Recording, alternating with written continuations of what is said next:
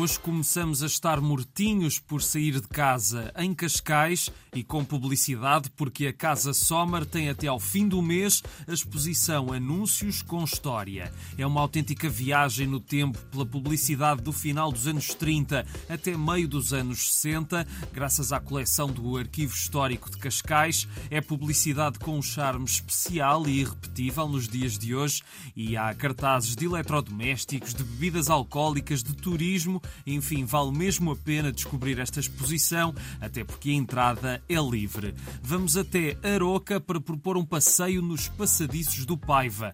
Duas horas e meia e oito quilómetros para descobrir as paisagens do Rio Paiva num santuário natural que tem várias espécies em vias de extinção na Europa. O percurso estende-se entre as praias fluviais do Arainho e de Espiunca, incluindo a praia do Vau. É um passeio pela natureza que é imperdível para quem estiver por Aroca. Até ao fim de setembro há visitas todos os dias, a começar bem cedo, às 8 da manhã. Mais informações e inscrições em passadicosdopaiva.pt, sem cedilha. E Odmira tem em setembro uma imersão cultural, um programa cheio de propostas interessantes ao longo de todo o mês. Hoje às 8 a Igreja da Misericórdia tem um concerto de cítara indiana com Willem van Langendonk. Espero ter dito bem o nome. E amanhã há fado no Quintal da Música às 9h30 e na sexta cinema com o regresso de Meg, o Tubarão Gigante e o Teatro Só traz o espetáculo Sorriso a Relíquias, uma peça sobre o amor e a solidão.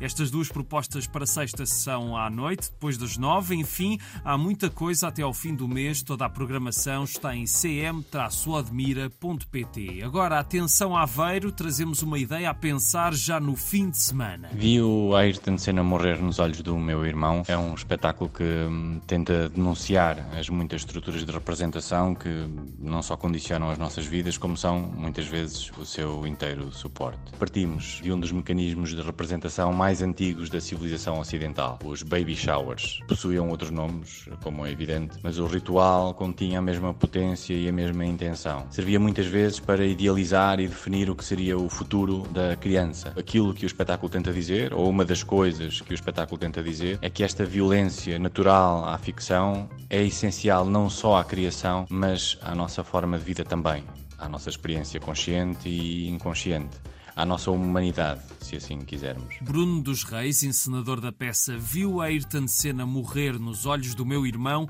e quando é que a poderemos ver? O espetáculo vai estrear no Teatro Aveirense a 16 de setembro e haverá posteriormente uma segunda sessão no dia 17, domingo, às 19 horas. Muito bem, e terminamos com uma ideia que tem cinema e com um convidado especial. Has anybody read that Nazis are going to march in New Jersey, you know?